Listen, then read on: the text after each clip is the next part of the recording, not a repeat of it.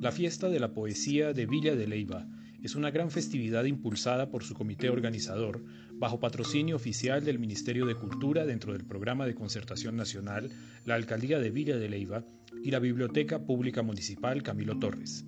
Están todos invitados a participar de ella a través de las sesiones virtuales que comenzarán mañana, con el primero de tres podcasts dedicado a aprendizaje sobre literatura entre los días 26, 27, 28, 29 y 30 de octubre, podrán disfrutar tertulias, lectura de poemas, lanzamiento de libros, exhibición floral y talleres.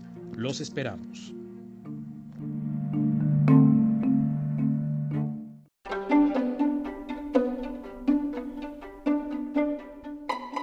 No olvides conectarte el martes 13 de octubre a las 6 de la tarde a través de nuestras redes y del canal de YouTube a la primera tertulia de la Fiesta de la Poesía en Villa de Leiva. Escritora invitada, Elena Iriarte.